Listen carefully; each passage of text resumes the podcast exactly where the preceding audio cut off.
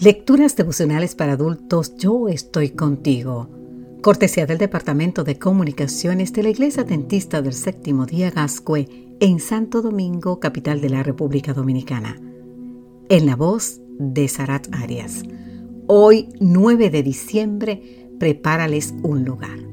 San Juan 14:3 nos dice, y después de irme y de prepararles un lugar, vendré otra vez para llevarlos conmigo para que ustedes estén en el mismo lugar en donde yo voy a estar. En una de las promesas más conocidas de la Biblia, Jesús nos aseguró, y después de irme y de prepararles un lugar, vendré otra vez para llevarlos conmigo, para que ustedes estén en el mismo lugar en donde yo voy a estar. Mientras que los discípulos supieron que la partida del Señor era una separación definitiva, más bien dicha partida procuraba asegurar que ellos pudieran estar para siempre con su Señor. Por eso, a fin de superar ese momento de angustia, tenían que creer en las palabras de Jesús. Voy pues a prepararle lugar. Y ese lugar estaría en la casa de su Padre. San Juan 14, 2. Jesús ascendió al cielo como nuestro precursor, a prepararnos ese espacio el precursor es el que llega antes de la venida de otro, el que prepara el camino, el que hace que los que vienen detrás tengan un viaje más seguro, el que sale primero a fin de ayudar a los demás. Qué bueno es saber que Jesús salió primero para garantizarnos su lugar en las muchas moradas que hay en el cielo.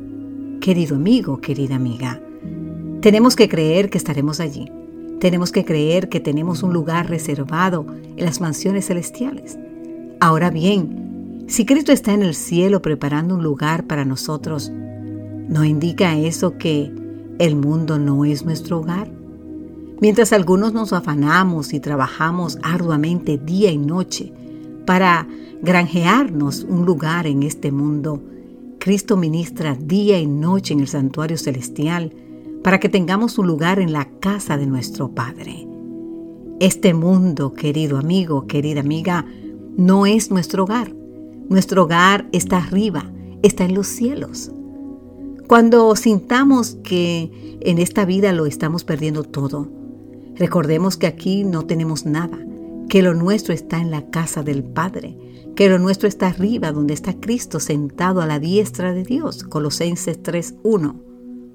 Hoy tú puedes decir, tengo la mirada puesta en esas mansiones, no en las mansiones terrenales, porque éstas antes de mucho serán derribadas por el violento terremoto. Anhelo las mansiones celestiales que Cristo ha ido a preparar para los fieles. Que Dios hoy te bendiga en gran manera y recuerda que Él fue a prepararnos una bella mansión celestial. Amén.